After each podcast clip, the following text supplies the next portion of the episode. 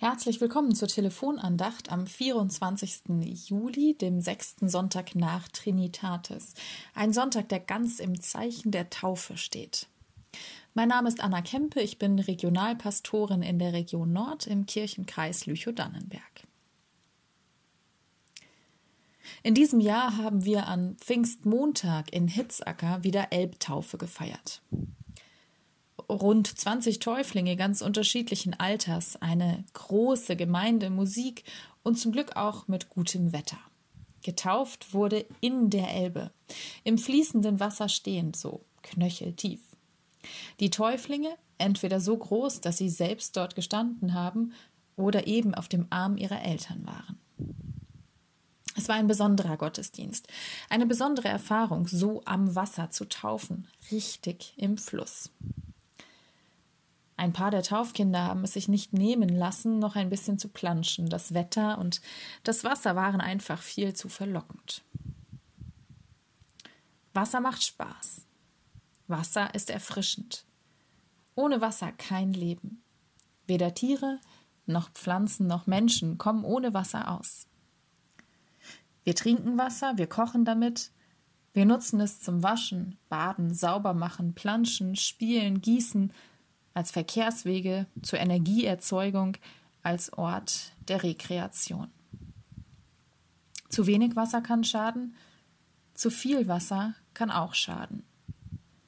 Dürren und Überschwemmungen vernichten Ernten, zerstören Existenzen, vernichten Leben.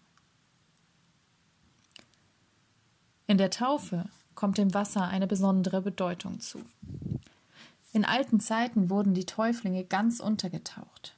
Heute gibt es in der Regel drei Handvoll Wasser auf den Kopf und dann wird man getauft im Namen Gottes des Vaters und des Sohnes und des Heiligen Geistes.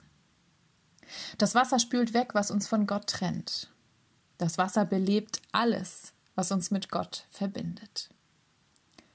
Sind wir dann nach der Taufe mit allen Wassern gewaschen?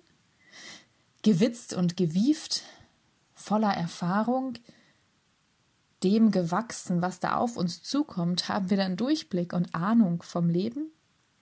Wie ein Seefahrer oder eine Seefahrerin, wie jemand, der alle Weltmeere gesehen hat, mit allen Wassern der Meere gewaschen ist? Denn so ist diese Redewendung wohl entstanden. Nein, in der Taufe wird man nicht mit allen Wassern gewaschen. In der Taufe wirst du mit dem Wasser der Gerechtigkeit, der Barmherzigkeit, der Liebe und des Friedens benetzt, ja gewaschen. In der Taufe wirst du mit dem Wasser des Christlichen, des Heiligen Geistes übergossen. In der Taufe begegnet dir der liebende, lebensspendende, ewige Gott, der Eltern, Paten und Gemeinde dazu ermuntert, wie klares, wie lebendiges Wasser für ihre Taufkinder zu sein. Ohne Wasser kein Leben.